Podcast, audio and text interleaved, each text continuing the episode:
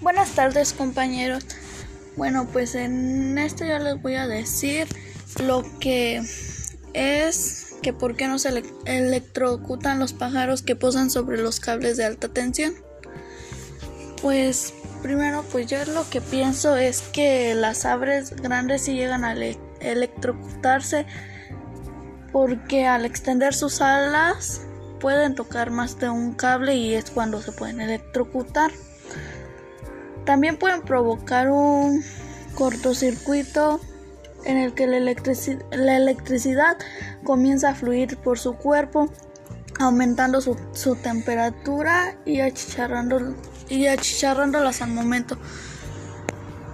También, por ejemplo, yo siento que si se electrocutan porque son, son resistentes literalmente a la electricidad que corre a través de los cables, incluso aquellos de alta tensión.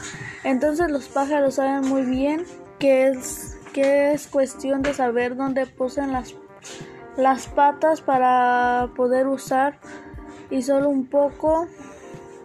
Ellos pues también nada más pueden como que nada más tocan un cable para no electrocutarse ya que si tocan otro es cuando ellas se achicharran.